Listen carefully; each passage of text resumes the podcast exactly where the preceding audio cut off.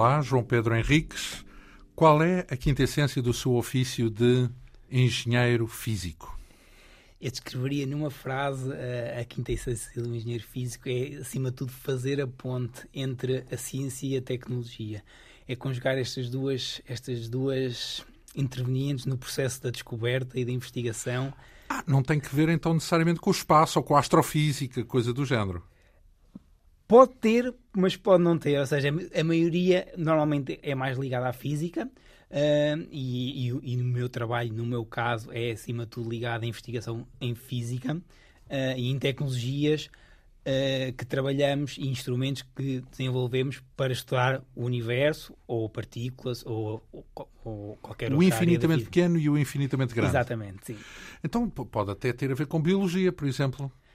Pode, no limite, ter a ver com biologia, porque as áreas cruzam-se e muitos dos, aliás, muitas das ferramentas utilizadas para uh, estudar fenómenos biológicos são desenvolvidos com tecnologias e conceitos físicos. Por isso aí, nesse. Cruza-se com quase tudo. Cruza-se com quase tudo. Ora bem, o nosso convidado, João Pedro Rodrigues, nasceu em 1990, em Coimbra, e foi lá que estudou Engenharia Física, na Universidade de Coimbra, onde tirou também o mestrado.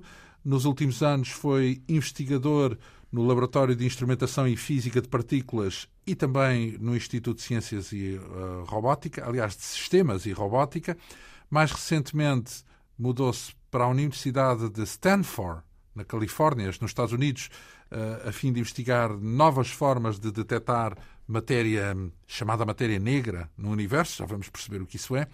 Atualmente, o nosso convidado integra a equipa de instrumentação avançada para investigação do laboratório SLAC, na Califórnia, é assim que ele está, é uma sigla, SLAC, eh, e eh, no qual se realizam algumas das mais eh, sofisticadas experiências científicas do mundo, envolvendo aceleradores de partículas, lasers, telescópios, satélites, ou seja, é um laboratório que, no fundo, recebe cientistas de muitas áreas diversas, desde a astrofísica, a bioquímica, ciência dos materiais, por aí fora. Eh, nomeadamente porque dispõe de tecnologias de ponta, hum, praticamente únicas no mundo, eh, por exemplo, um laser de raios-x ultrapotentes ou, eh, no sentido inverso, a capacidade de fotografar, entre aspas, claro, esta história da fotografia, de fotografar átomos.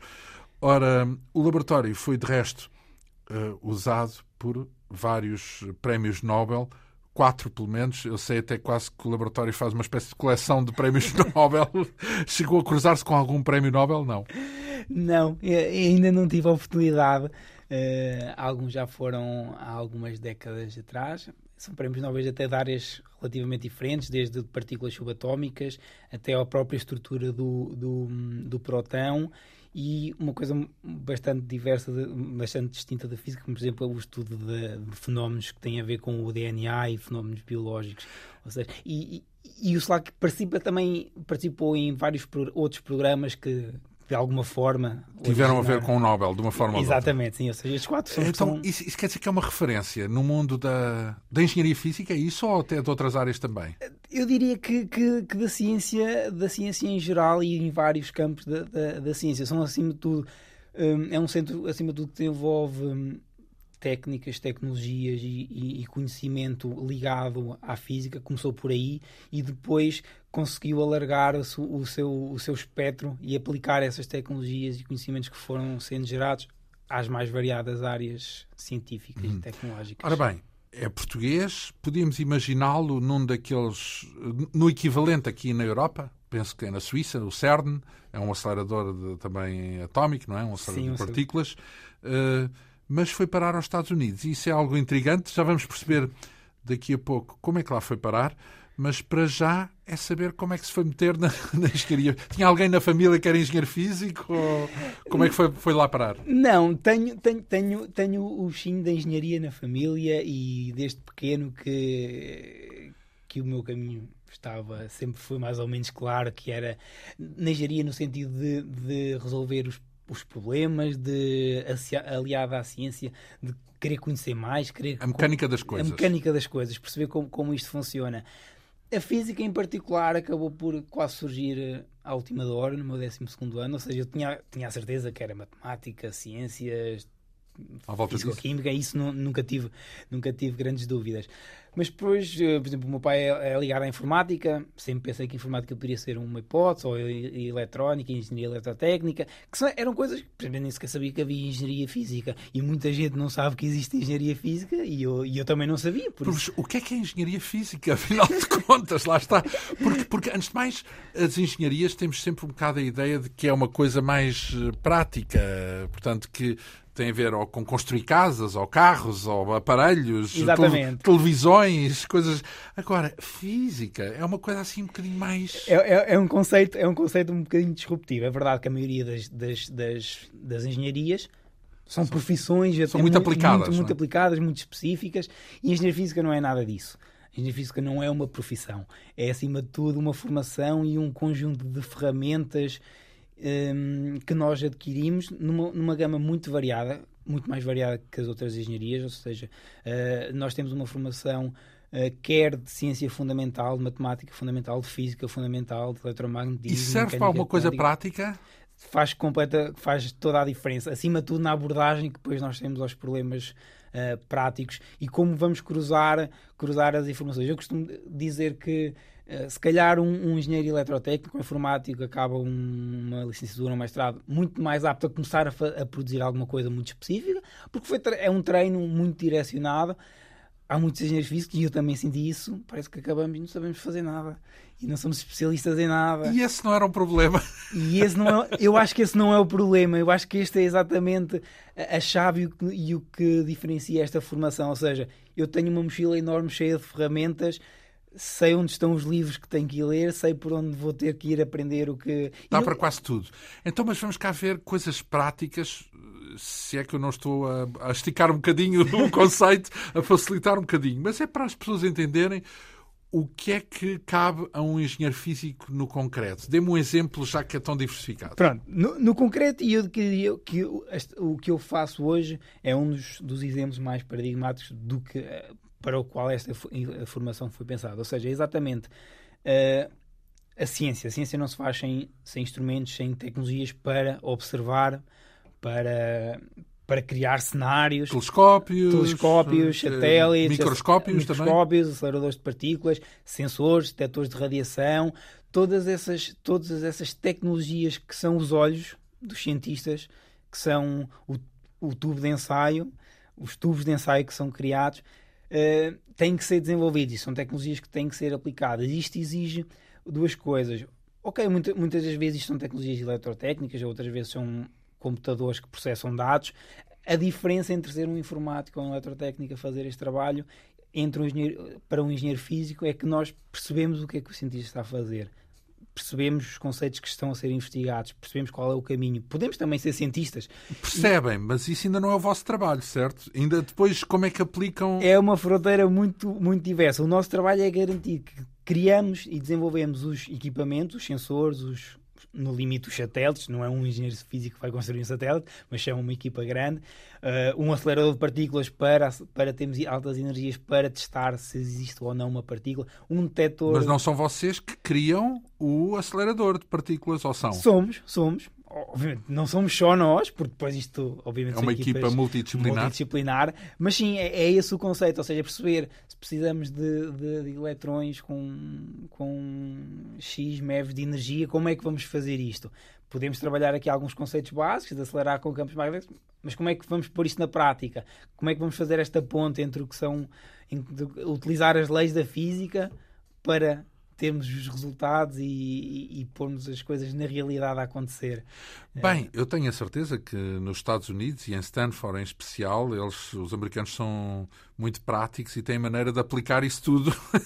Tem, são, são, são, sempre, são sempre os engenheiros e, e no caso da física uh, podemos aqui separar em mais ou menos três áreas diferentes. Temos os físicos teóricos, são os físicos que gostam de estar uh, resolver problemas. Resolver problemas, criar teorias, desenvolver muito ligado à formulação matemática e formal dos problemas. Temos os físicos experimentais que, que têm uma abordagem diferente, ou seja, que pensam sempre na experiência onde é que a experiência os pode levar. E depois alguém tem. E no seu caso? Qual é a sua área? Qual é a sua. É fazer a experiência, mas acabamos por. Eh, isto, juntar as duas coisas. Juntar as duas coisas. Ou seja, estamos mais afastados dos físicos teóricos, ou seja, isso já não se confunde assim tanto, mas entre um físico experimental ou um engenheiro físico, aqui há aqui muitas coisas que se tocam e, e aqui o trabalho é mais... Há muitos engenheiros físicos lá no Slack? Há, há alguns, eu não diria que muitos, mas uh, não há muitos, porque até porque a formação, mesmo em Portugal e lá também, não, não são formados em muita quantidade.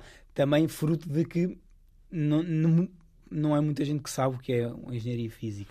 E, e, isso também. E não só, mas isso depois tem a ver com a raridade que é um, um posto desses e também o rateio, não é? Portanto, porque deve haver imensa gente, ou melhor, não é que haja muitos, mas como há pouquíssimos lugares, não é? Não, não é que haja... Essa é uma coisa complicada de chegar a um posto desses. Não é que haja poucos lugares, porque hum, dada a nossa versatilidade, conseguimos encaixar em, em, vários. Há engenheiros físicos em muito sítio. Em é? muito sítio.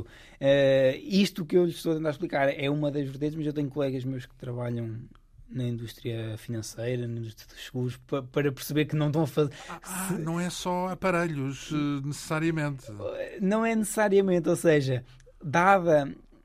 Nós saímos, acima de tudo, como eu estava a tentar uh, explicar, com capacidade de resolver problemas interligando conceitos e sabendo que, e no mundo de hoje em dia isso é muito importante, ou seja, a especialização é difícil e não acontece quando saímos da universidade, ou seja, com as coisas sempre a mudar, por isso o importante é nós sabermos como aprender, como especializar e é cruzar. É, é preciso é que alguém saiba que os engenheiros físicos são particularmente bons nessa matéria. Na... E, e geralmente quem já experimentou contratar ou trabalhar ou ficou satisfeito. Ficou satisfeito.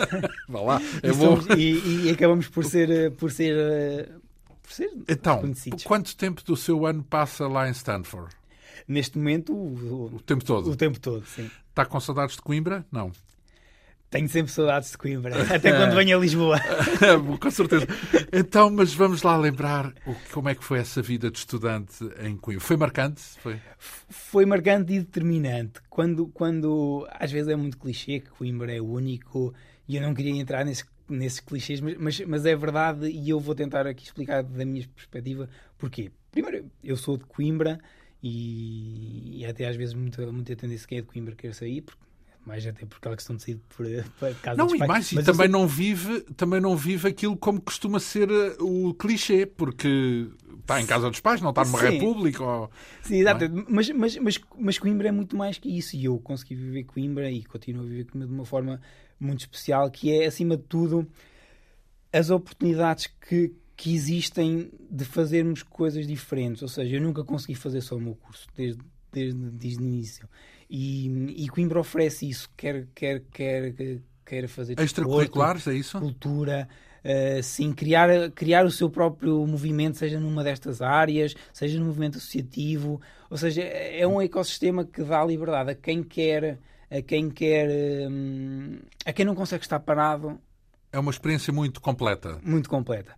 Mais que as festas académicas, que isso eh, hoje até já é em todos os dias, em todas as cidades, mais do que só o boémio por ser boémio, eh, eu acho que não é isso que faz a mas diferença. Mas também há boémia por ser boémio, é isso? Também há, mas, mas isso há em todo lado. Isso, isso não, não, Então, a diferença é uma experiência muito completa, portanto, é uma dinâmica. Eu diria assim, é a dinâmica completa e as oportunidades. Isso tem a ver com a Associação Académica, onde também trabalhou, não é? Tem a ver, e, e, a Associação Académica de Coimbra tem um papel determinante e na criação destas, desta, desta dinâmica e oportunidades para, para os estudantes uh, de Coimbra. Calha bem falar nisso, porque uh, jogou hockey em patins, é isso? Joguei em hockey em patins. Uh, durante... Isso é, tem a ver com física, pelo menos lá os, os rolamentos. Tem. Portanto... Foi, é mais uma coisa que, foi, que é muito determinante no meu percurso, que é multidisciplinar. O, o, o, desporto coletivo, acho que é uma formação. Ah, de equipa. É, que, exatamente, é insubstituível. Acho, acho que é da minha experiência e de, é uma das coisas que é. E depois o hockey, que acho que ainda é mais completo do que qualquer outro desporto coletivo. Pronto, isso é mais discutível, isso é porque eu gosto de hockey. mas, mas sim, foi. Eu, pronto, nem, nem sequer nunca fui grande jogador de hockey, mas joguei durante muitos anos. E, e, e, posso, posso dizer que teve um papel muito importante na minha formação enquanto pessoa, e mesmo enquanto profissional. Por causa do trabalho de equipa, entre aspas. É, isso, é o trabalho de equipa, é o, é, é o compromisso que, que, se tem perante um grupo, é, é o sentido. De esforço físico também. De esforço e de sacrifício e de foco porque implica foco e implica ter que abdicar de outras coisas que às vezes nós vemos os nossos colegas a fazer, mas nós temos aquele compromisso e aquela responsabilidade e, e assumimos aquilo como, como algo importante e, e desde cedo, porque isto é então, uma coisa que, que é exigida aos adultos, mas que no desporto aparece desde, desde pequeninos. Então, mas eh, segundo aquele princípio, creio que é um bocadinho britânico, de que corpo são, mente sã, digamos sim, assim. Sim. Uh, mas falou de equipa, mas também individual por causa do judo. Praticou judo? Eu não pratiquei judo. A minha, a minha, a minha ligação com o judo foi só de, de, de organizar torneios. De organização. O, o que é que aconteceu depois com o desporto?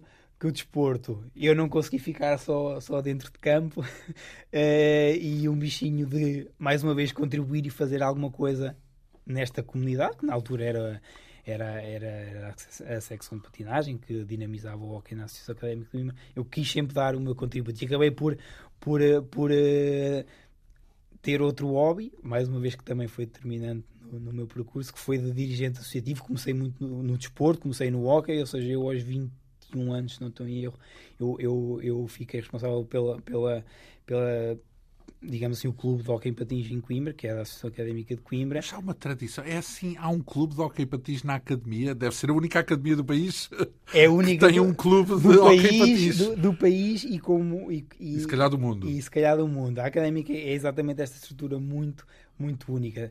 Não tem um clube de hockey patins, tem... Carradas de atividades. Tem mais de 40 modalidades uh, amadoras, mas, mas com uma postura uh, bastante profissional que competem nos campeonatos nacionais com, uma, com, com isto. Ou seja, se eu estivesse noutra universidade ou noutra cidade, se calhar surgia, não digo que não surgia, mas não haveria este contacto tão próximo. Eu era estudante, eu jogava na académica. Há esta cultura de trazer e, e formar não só atletas e estudantes, mas formar dirigentes, formar uh, na sociedade. Nunca, seja... nunca o impediu de estudar e de ter notas. Uh, teve, teve que ter notas altíssimas, certo? Qual foi a sua média de curso? Eu não gosto muito de falar sobre isso, estou brincando. Mas... Então, é baixinha? Não, não, eu acabei com 19, mas. Ah, bom, pronto. Ah, que vergonha, é melhor não falar. Ora bem, 19. Então, mas não. e candidatou-se já agora quando entrou para o curso? Foi com que média? Porque também é um curso que te exige uma média elevada, certo? Engenharia Física. Atualmente, pelo menos. Sim, atualmente há, tem crescido, até porque a procura tem aumentado. Eu, eu também fui com 19 qualquer coisa. Já não, já não sei precisar. Digamos que já estava um bocadinho talhado.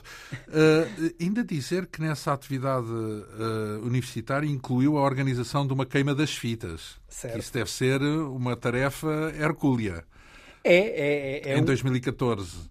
Foram três edições. Foi a primeira foi em 2014 e eu organizei, tive na organização de três edições seguintes. E sim, é mais, foi mais uma escola enorme, ou seja, é um evento, é um evento à escala dos, dos, de alguns dos maiores que se fazem em Portugal e acima de tudo é um evento que não se fica num, na parte de, de, hum, musical e de espetáculo que é mais que passa mais para fora. É um evento que se estende. Não, a que passa mais para fora é o, oh, é o, e o cortejo. É o cortejo, não é? Pronto. O cortejo Sim, e a cerveja. E a cerveja. No, no cortejo. Mas é um evento o excesso de cerveja. que se, que se estende uh, ao longo de vários meses que envolve uma dinamização desportiva a quem, à, à qual eu foi por aí que, que, estive mais, que, mais, que estive mais ligado, uma dinamização cultural, uh, a preservação de algumas, algumas tradições já, já, já com muitos anos. Ou seja, é, é um, é, é um evento que requer, obviamente. Mobiliza toda a cidade. Mobiliza, mobiliza toda a cidade, é, muito, é 100% organizado por, por estudantes, uns com mais anos mais, mais experientes, outros menos, e é isso, que, é isso que, faz, que faz este ambiente tão, tão interessante, é que nós temos estudantes que estão a acabar, com estudantes que estão a entrar e, e trabalhamos e convivemos e, e, vamos fazendo formação uns aos outros e eu comecei também por, por eh, não saber eh, como, como organizar nada disto e foi assim que aprendi, foi com os meus colegas mais velhos e depois tentei fazer também a minha parte. Ora, mas alguém que está em Coimbra, tão envolvido com Coimbra, escolhe uma profissão ou uma área de atividade que, em princípio, vai ter que sair de Coimbra, certo? Porque não há assim tantos lugares de trabalho em Coimbra para um engenheiro físico? Porque imaginamos sempre altos laboratórios, então está em Stanford, Sim. não é? Nem sei se em Portugal haverá. uh, há, há, há, sítios onde os engenheiros físicos trabalham em Portugal ou é mais para fora que tem Sim, que há sempre. E aliás, eu, eu comecei por trabalhar em, em, em Portugal, no, em Coimbra, na Universidade de Coimbra, no, no, no, no LIP. E estava Laboratório de Instrumentação e Física, Física de Partículas. De partículas. Sim. Uh, e, e há. Pronto, podemos falar aqui de uma questão de escala e pronto, isso não há, não há, não há, não há comparação. Não há comparação. E pronto, é, é, a nossa realidade. Mas não é que não haja. Eu tenho muitos. Eu, aliás, eu tinha, eu trabalhava num grupo excelente que fazia trabalho tão bom ou melhor do que eu vejo fazer, por exemplo, agora em Stanford. Não, verdade? Verdade, não tenho qualquer dúvida disso. Isso não é bairrismo, não está aí a misturar. Uh... Não, não é, não é. E, por exemplo, esse projeto grande que, em que tocou há bocadinho da, da matéria escura, que é, o, que é o, o maior projeto de, matéria, de detecção de matéria escura direta do mundo, Coimbra é um parceiro como em partes iguais. em parte igual como não é pode a única coisa que podemos pensar que não é parte igual pode é em recursos financeiros mas mas em mas em em, em, em know-how em know-how em contributo em valor acrescentado é um parceiro completamente então antes de mais não, está, não, é o único português que está nesse projeto portanto há vários. Não não não este grupo aliás este grupo que trabalha em Coimbra é, tem um papel muito ativo, muito ativo. Ah, mas cada um é um projeto em que cada um trabalha no seu sítio, não, não estão todos juntos em Stanford. Porque no seu caso está em Stanford, não é? Sim, é um projeto, é um projeto uh, muito grande que envolve cerca de mais de 20, 20 universidades diferentes. Uh, acima de tudo, a maioria americanas e, e, e do Reino Unido. E e, e outros associados. E nós, eu ia dizer nós em Coimbra, ainda me sinto um bocadinho parte da equipa de Coimbra. Por isso é um, é um projeto em que cada, cada, cada peça é fundamental. Há partes que são, ou seja, é, um, é uma experiência de, de, muito grande dimensão e de longa duração, ou seja, que passa por muitas fases de design, de prototipagem, de estudos, até chegarmos à instalação da própria experiência. E isso, obviamente, não é não é um bocadinho em cada sítio, ou seja, a experiência vai ser montada no, no Dakota do Sul, numa, numa, numa mina, numa mina.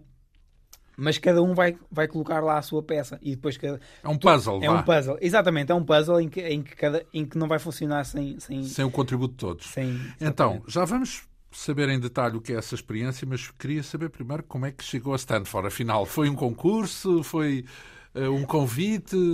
Como é como é que lá entrou Começou, começou exatamente com o meu trabalho neste, neste grupo em Coimbra, que participava nesta experiência e cujo, que, no qual um grupo de Stanford também está envolvido. E nesta fase, durante estes dois últimos anos, estava, estava ainda continua a ser montado um protótipo, ou seja, não vai ser o detector final, mas um protótipo que está a ser montado. Detector de matéria escura, certo? Sim, exatamente. Que está a ser montado lá, lá, lá em Stanford. E, portanto, nós aqui em Coimbra tínhamos que também prototipar e testar a nossa peça do puzzle juntamente com esse puzzle. Qual era a peça do puzzle? Era pequenininha, uma pequena parte?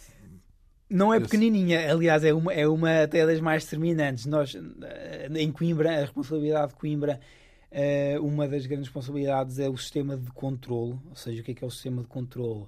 É o sistema nervoso e o cérebro da experiência. Ou seja, aquilo que mantém que, que controla todos os sensores, monitoriza a experiência e garante a segurança, os estados de segurança, mede pressões, temperaturas, uh, fecha e abre válvulas Mas para garantir. Vocês têm que propor esse modelo ou construí-lo uh, no ambos, concreto? Ambos. As duas coisas? As duas coisas. Construir? Sim. Há know-how em Portugal para construir uma coisa dessas? Há, há know-how para isso e para muito mais. Então, mas não é isso, isso não, é, não implica tipo a NASA ou uma coisa assim do género? Para... Não, não implica, implica, é, implica algumas coisas. Tem, tem, tem uma particularidade que é um, o, o, cérebro é desenvolvido em Coimbra, está a ser desenvolvido em Coimbra, depois implica ligar peças dos outros. Como é o cérebro, vai ter que saber como é que estão todas as peças do puzzle. É, é, é mais o sistema e, as, e, as, e a, o diagnóstico do, do, do, do, sistema. Mas depois fazem, fazem em Coimbra também outras coisas, que é uh, estudos. Estudos faz, fez em Coimbra durante os últimos anos um estudo que foi muito importante do, do material que vai, que vai ser o revestimento interior do detector e aí já muito, muito experimental. Mas qual é o tamanho do detector? É o quê? O que é um detector? Neste caso são 7 toneladas de xenon líquido Eu estava a ver se, se tinha aqui à escala, mas eu diria, eu não queria, eu não tinha números é O tamanho deste estúdio? Sim. O teto completo é maior que este estúdio.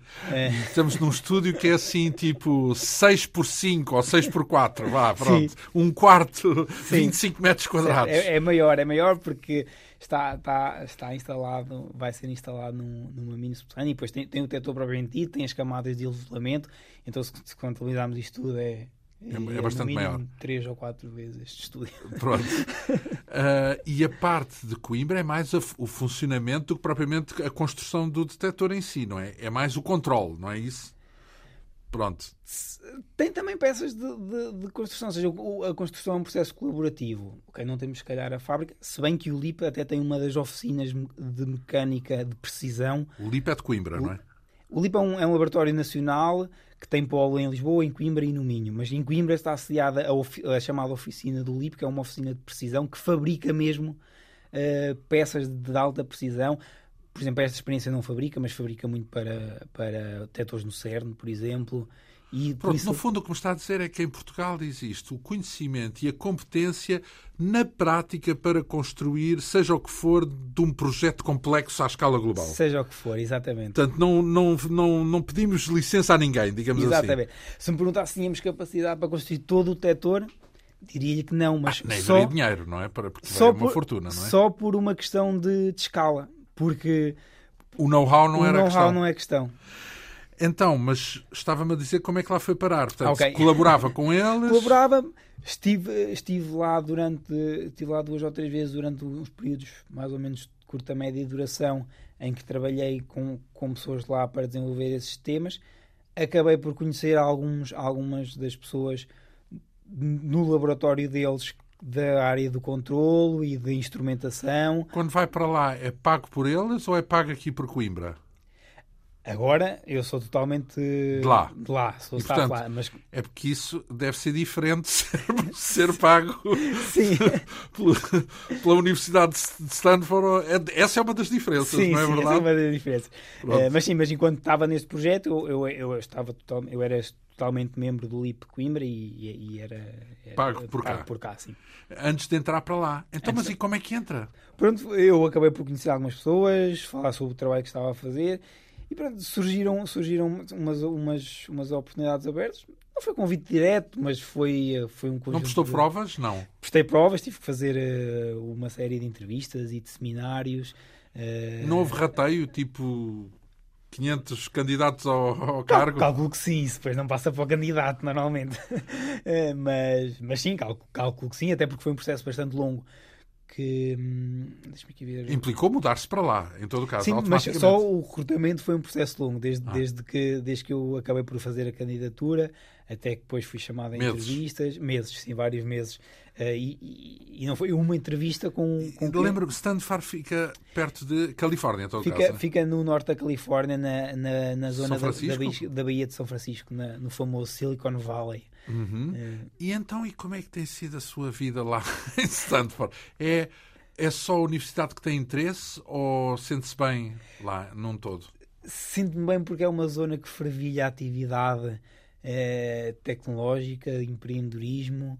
E pergunta-me, mas ciência não tem nada a ver com isso. Tem tudo a ver. Tem tudo a ver e, e, e, e tem uma abordagem diferente. Muitas vezes, tudo que é ciência e física, às vezes parece que é um mundo à parte e, e até há muitas pessoas que, para a sociedade, para, para a comunidade, sim, que não, não pensam que é um mundo à parte, não tem nada a ver com a realidade. Muitos até acham que é só gastar dinheiro, uh, mas ali não, ali, tem, ali há, muito essa, há muito esse sentimento contrário, ou seja, há, há, há, há o conhecimento claro que a ciência puxa tecnologia que puxa o nosso dia a dia e, e, a vida real e a saúde. Significa prestígio, é isso? Não é- prestígio é, nas, áreas, nas pessoas que trabalham nessas áreas científicas, mesmo com investigação fundamental. Quando é Sim, também prestígio, porque percebe-se, é, há, há, um entendimento melhor que é, que é, uma, é uma peça fundamental da evolução da, da nossa sociedade. E depois, como há este empreendedorismo, há muito, há muito mais o, o contacto entre o que será então esse mundo que, acha, que muita gente acha que é separado e o mundo real. Ou seja, há um intercâmbio muito maior. Por exemplo, parte do meu trabalho agora é, é fazer essa transferência de conhecimento. Ou seja, quando nós desenvolvemos um acelerador de partículas, estamos na fronteira do que são do que são os conhecimentos técnicos e, e, e científicos. Seja, então, e o facto de ser português na América, isso não trouxe nenhum, nenhuma desilusão, nenhum dissabor? Não há discriminações? Não. Não, sei lá, eu, eu não sinto. Há, há pessoas que sentem, há pessoas que não sentem. Há, há, há, aquela zona particular da América também é muito aberta.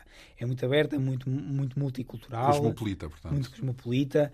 É, ou seja, eu, eu sinto ali que também estou num, num microcosmos americano. Ou seja, muito progressista, muito, muito dinâmico. Muito dinâmico muito tecnológico, ou seja, estamos a falar da, área onde nascem as, as maiores empresas da internet, da informática, dos computadores, da eletrónica. E há, há bem-estar, não é? Porque ali ao pé de São Francisco é um sítio sim, onde se vive bem. Sim, é? há bem-estar. Uh, Há natureza também? Há natureza, há muitos sítios para, para visitar e tirar fim de semana. Há uma coisa péssima que é o trânsito. Ai, mas tem que andar de um lado para o outro? É tipo subúrbio.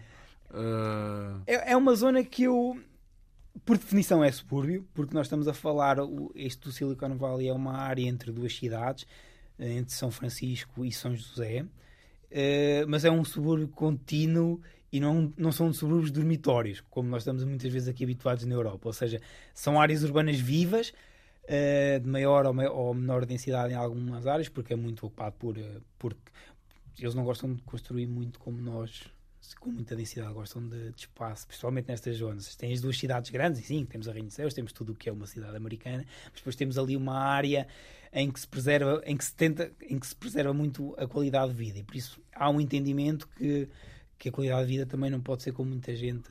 Então, e vive no meio, mais no meio do campo do que no meio da cidade, é isso? Não, é 100% cidade. Não é. É num apartamento, portanto. Sim, vivo.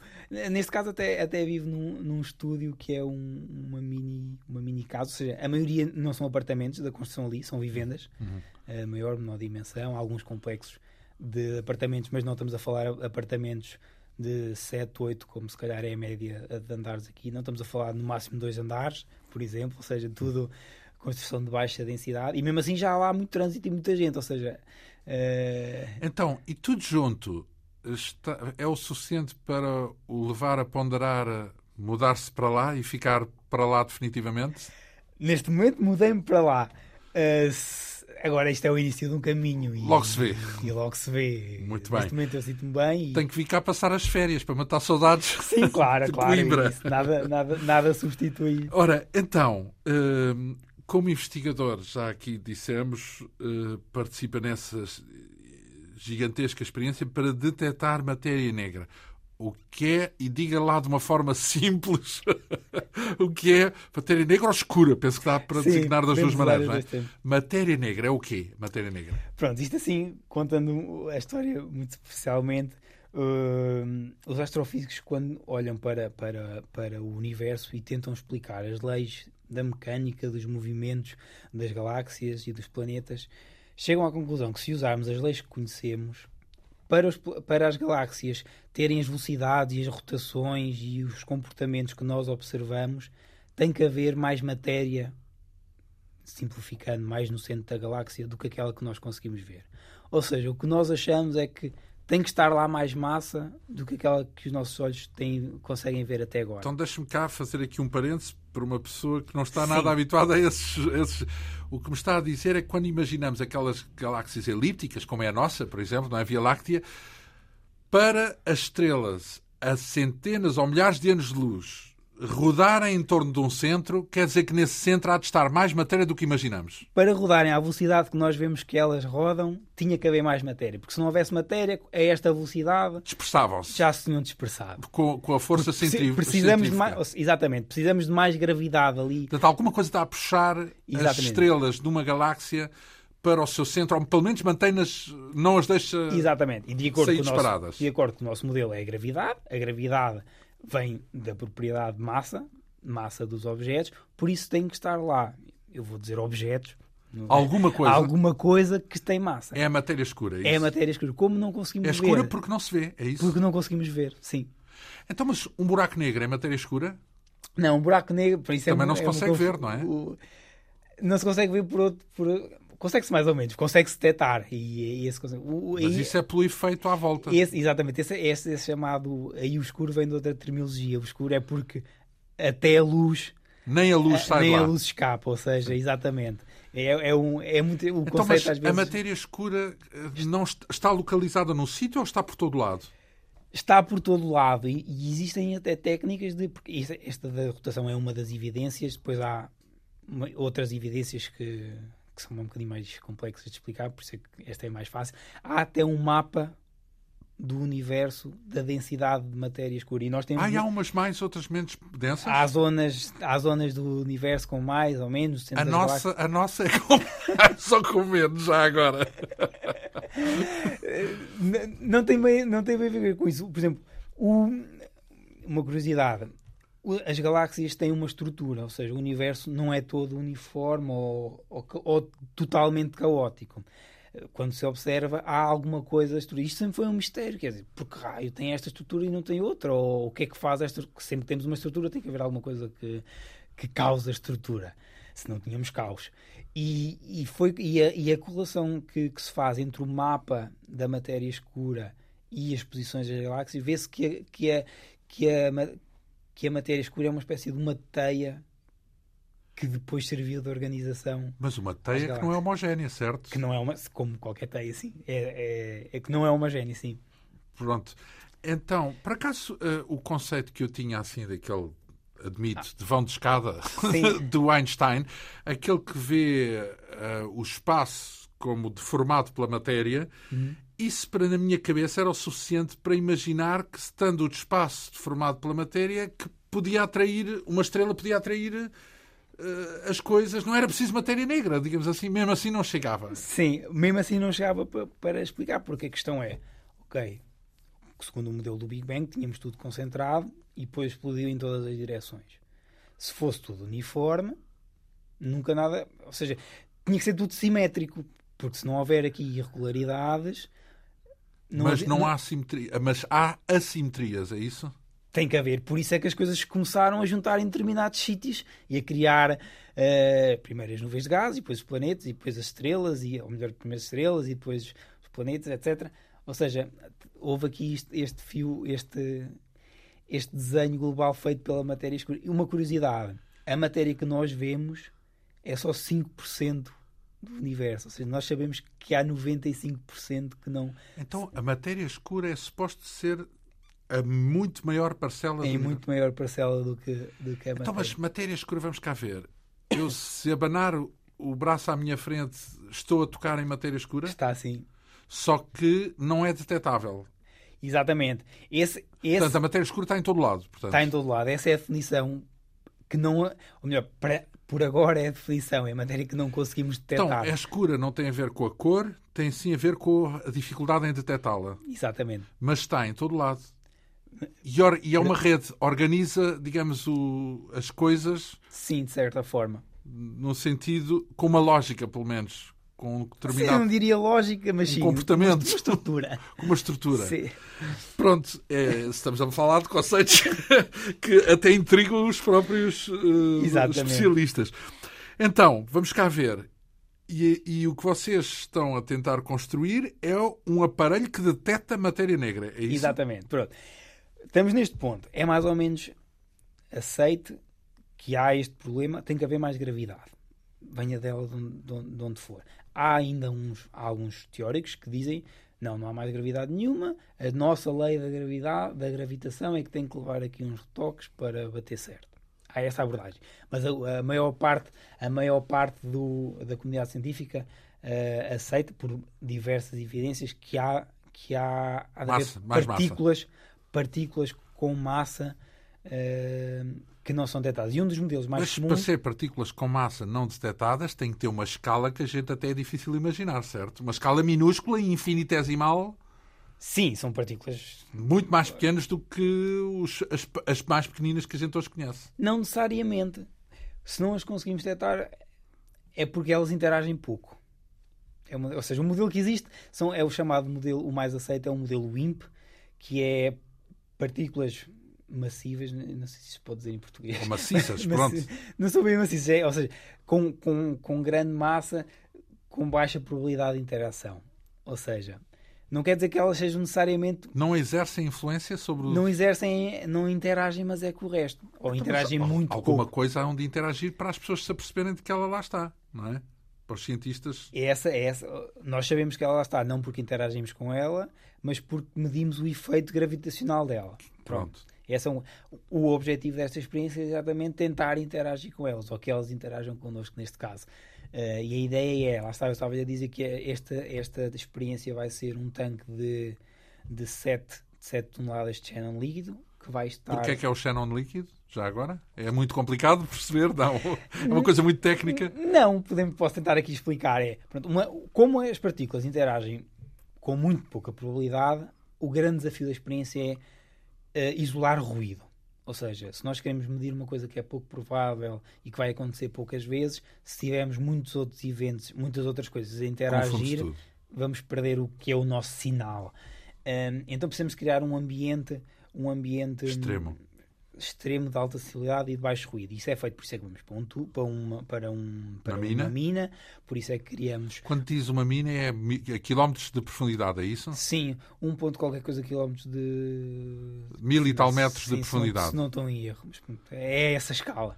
Uh, depois ainda coloca-se um tanque de, de, de água uh, à volta para filtrar mais para ainda mais. E ainda mais duas ou três técnicas de, de, de redução de ruído, ou seja, usam-se materiais super puros no sentido de não, serem, não terem radioatividade, para não estarem a gerar eles partículas que vão interagir. Seriam depois, ruído, não é? Seriam ruído. E depois o Shannon. O Shannon é, vai fazer com que a maioria dos eventos como é um gás com umas propriedades específicas, vai fazer com que a maioria dos eventos de, de, de ruído aconteçam nas camadas exteriores. Nós temos o nosso volume de líquido. Mas isola-se o centro, é isso? Isola-se o centro. E o que é que está no centro? Há uma, há uma forma.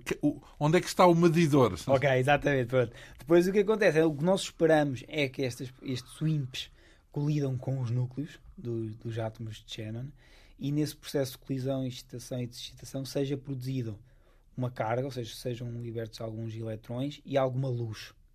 E o que nós vamos medir é quanta luz e quanta carga foi, foi gerada nessa interação. E a partir da luz e da carga conseguimos saber que energia trazia o IMP. Lembra-me o que é que é o IMP? O IMP é o modelo da partícula. Nós achamos que a matéria negra é feita do, do, do chamados IMPs. IMPs. Portanto, sim. é a partícula. No fundo, sim, é o nome da partícula. É o nome da partícula, sim. Da hipotética partícula. E, e portanto, fazendo uma, uma, uma subtração simples. É uma subtração simples. dá, dá para perceber se aquilo dá para perceber tinha se, qualquer coisa a mais. Se o que, a ideia é, pronto, nós sabemos qual vai ser a, luz e a carga pelas partículas que já. Que, se houver algo a mais, se houver é alguma coisa que não que não que não estivesse prevista. Portanto, no fundo é controlar até ao infinitésimo o meio para que se houver alguma diferença, ela é devida à matéria Sim. negra. E aqui, por exemplo, e há bocado quando estávamos a falar do papel de Coimbra, aqui o papel de Coimbra também tem um, um papel muito importante. Eu estava a dizer que, a maioria, que os eventos então, que acontecem na periferia são ruído. Ou seja, é, é zona que nós não queremos nós não queremos, não nos interessa, os eventos que Medir nada. não nos interessam, porque vamos saber que a maioria é ruído e por isso mesmo que aconteça lá um IMP, vai estar no meio de muitos ruídos e, não se consegue e estatística, estatisticamente não nos vai dar segurança nenhuma, por isso não pode ser considerado mudar. Então, Coimbra tem um papel extremamente importante naquilo que é o algoritmo e a técnica que foi desenvolvida uh, 100% em Coimbra para localizar os eventos, ou seja, saber estes tais eventos no meio, no núcleo do Shannon, é isso? Em todo, ou seja, saber se o evento, se essa luz foi produzida no centro do Shannon e então é um evento que, que, vale a pena estudar, ou se aconteceu na periferia e é um evento para. Já é ruído, sim. Já é ruído e nem sequer vale a pena estudar. E agora, para que é que serve? Isso custa 50 milhões, não é? Verdade? Sensivelmente. Dava para. Pronto, não vou dizer. Uh, e para que é que serve tudo isso? Ok, chega-se à conclusão. Vamos, vamos imaginar um cenário descobre-se a matéria escura e dizem está provado, existe uma diferença, não há ruído e, portanto, era matéria escura.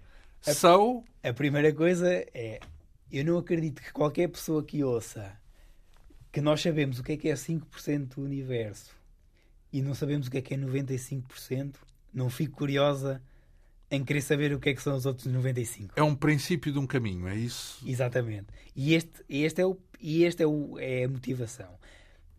Todas, todas as pessoas perguntam, então, mas então o que é que isso vai, vai mudar a minha vida? Ninguém sabe. Ninguém sabia o que é que poderia mudar a vida quando foram descobertas as ondas eletromagnéticas. E hoje fazemos rádio porque, mas na altura, ou quando se. Ninguém pensou numa rádio quando descobriu. Ninguém estava a tentar fazer a rádio e Sim. foi à procura de uma tecnologia para fazer a rádio. Não. Eh, muitas, muitas das coisas surgem ao contrário. Mas aqui a grande questão é: eu não acredito que ninguém não fique curioso em saber o que é que são estes 95%. Então, mas já há alguma previsão sobre as formas de aplicar uh, os resultados? Não há ainda nenhuma especulação sobre isso? Não, não há. Para já é saber o que é.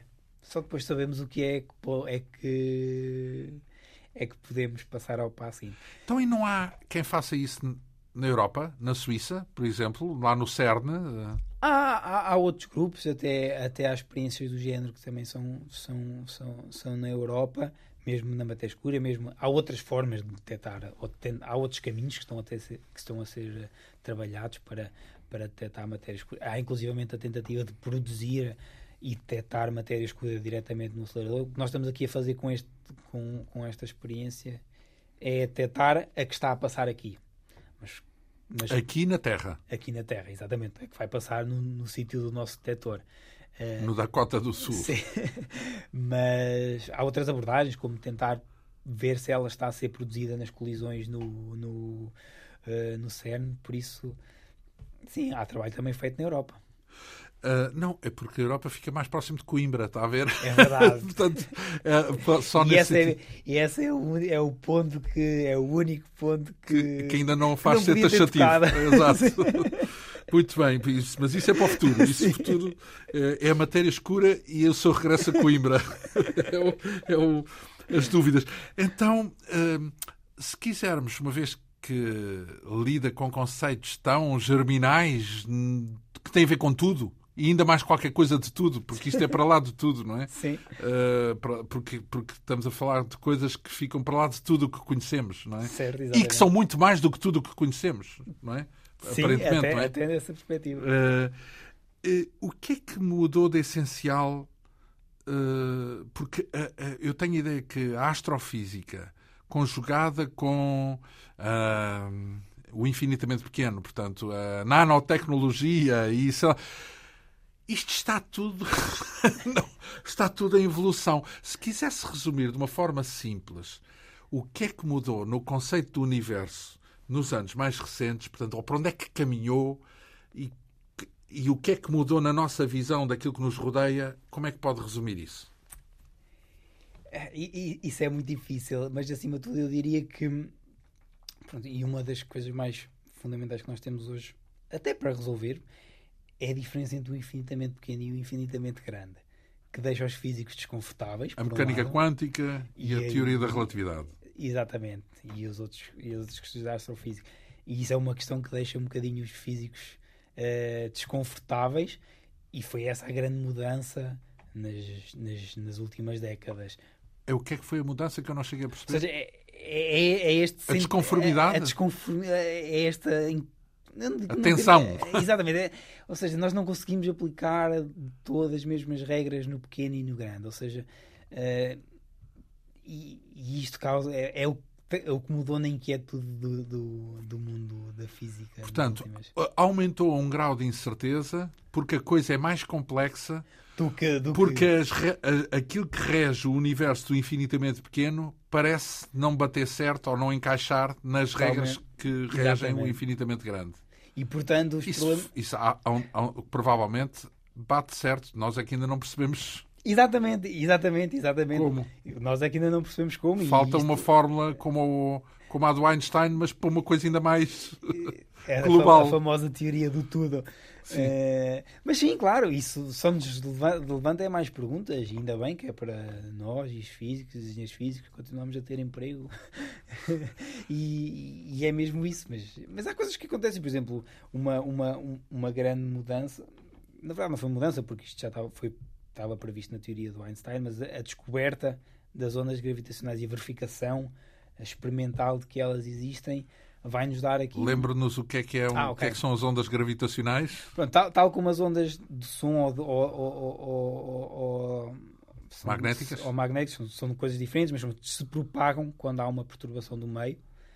Um, Einstein previu que se estamos então no, no, num, num, campo, num, num tecido espaço-tempo, então a gravidade e, e, as perturbações na gravidade, quando duas galáxias colidem ou quando oscilam, então essas, a gravidade também tinha que se propagar uh, sob forma de onda. Como... O, que é que, o que é que é uma propagação da gravidade sob a forma... Qual é o efeito que isso tem? Como é, que eu, como é que eu vou tentar explicar isto? Nós podíamos sentir se fosse assim muito Nós sentimos, foi isso que aconteceu.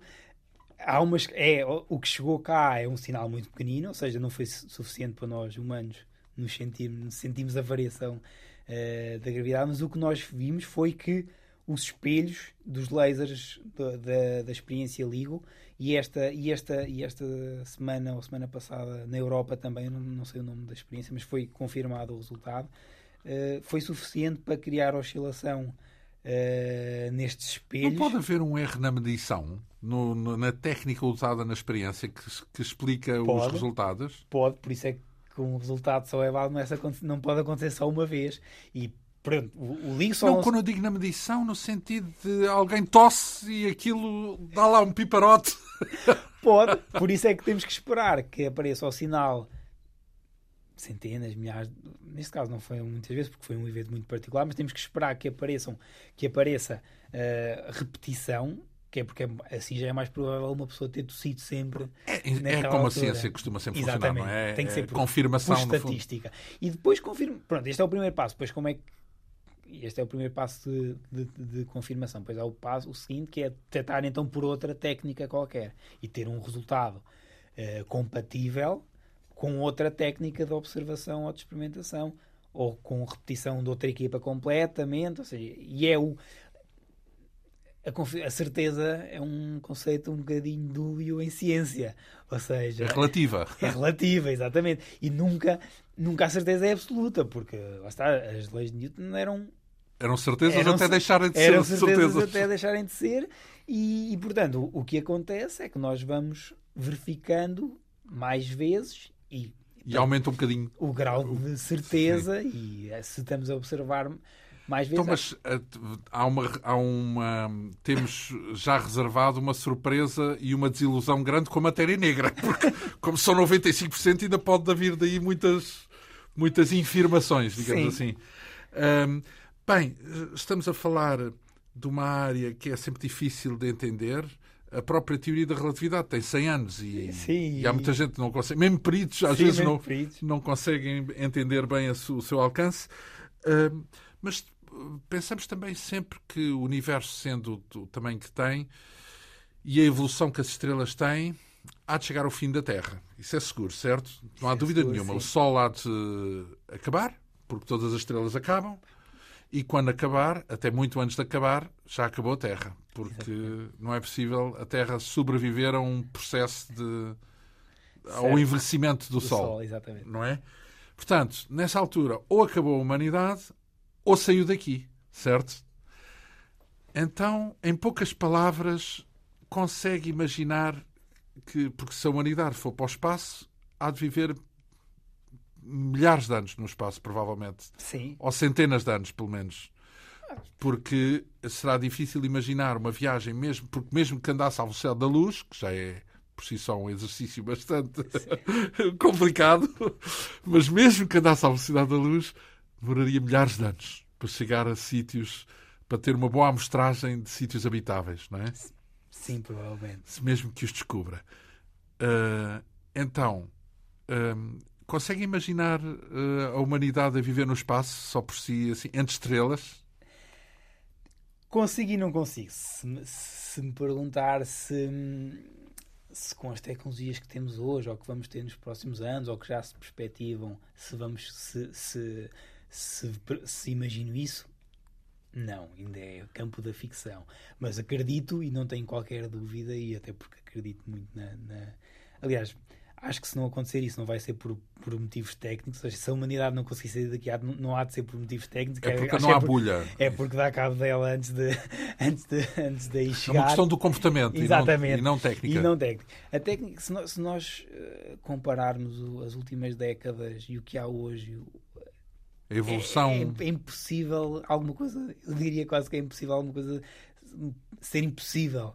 Ou seja, hum, há coisas que, não, que, não, que temos hoje e que temos hoje no nosso bolso ou no nosso dia a dia que há, que há uns anos atrás, se calhar nem as ficções científicas mais arrojadas imaginariam. E por isso a solução eu acho que vai ser trabalhada aí. Não sei se vai ser daqui a 10, a 100, a 1000 anos que, que vamos ter, ser capaz de ir. Mas Tem, temos, temos bastante tempo, isso, isso é verdade. E nós vemos hoje, por exemplo, uma das pessoas que eu, que eu admiro bastante, que é o Elon Musk, que tem um programa real para, para criar uma colónia uh, em Marte. Em Marte.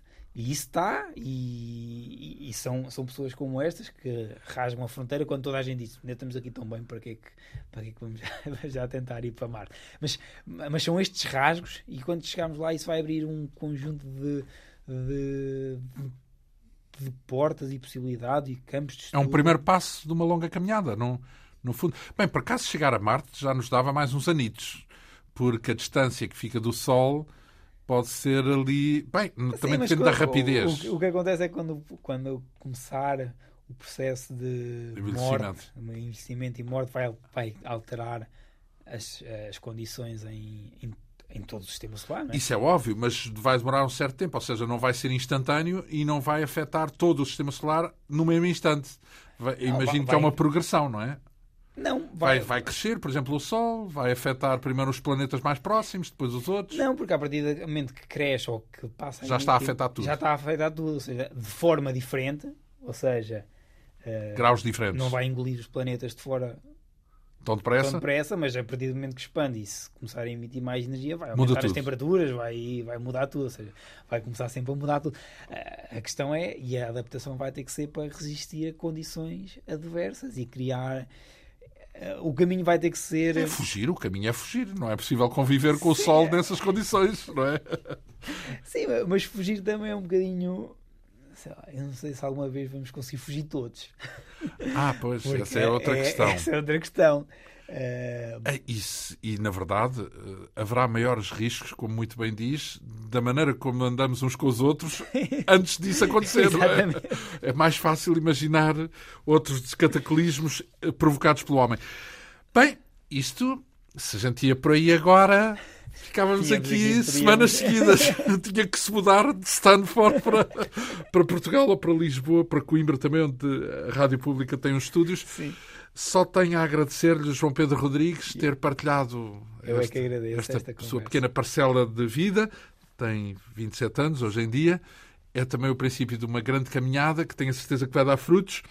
O nosso convidado, João Pedro Rodrigues, é uh, engenheiro físico e participa numa das maiores experiências do mundo associada à essência quase do universo. Mais uma vez, obrigado por esta partilha nesta quinta essência, que hoje teve a assistência técnica de Ana Almeida, produção, realização e apresentação de João Almeida. Obrigado pela atenção. Nós regressamos dois a oito dias.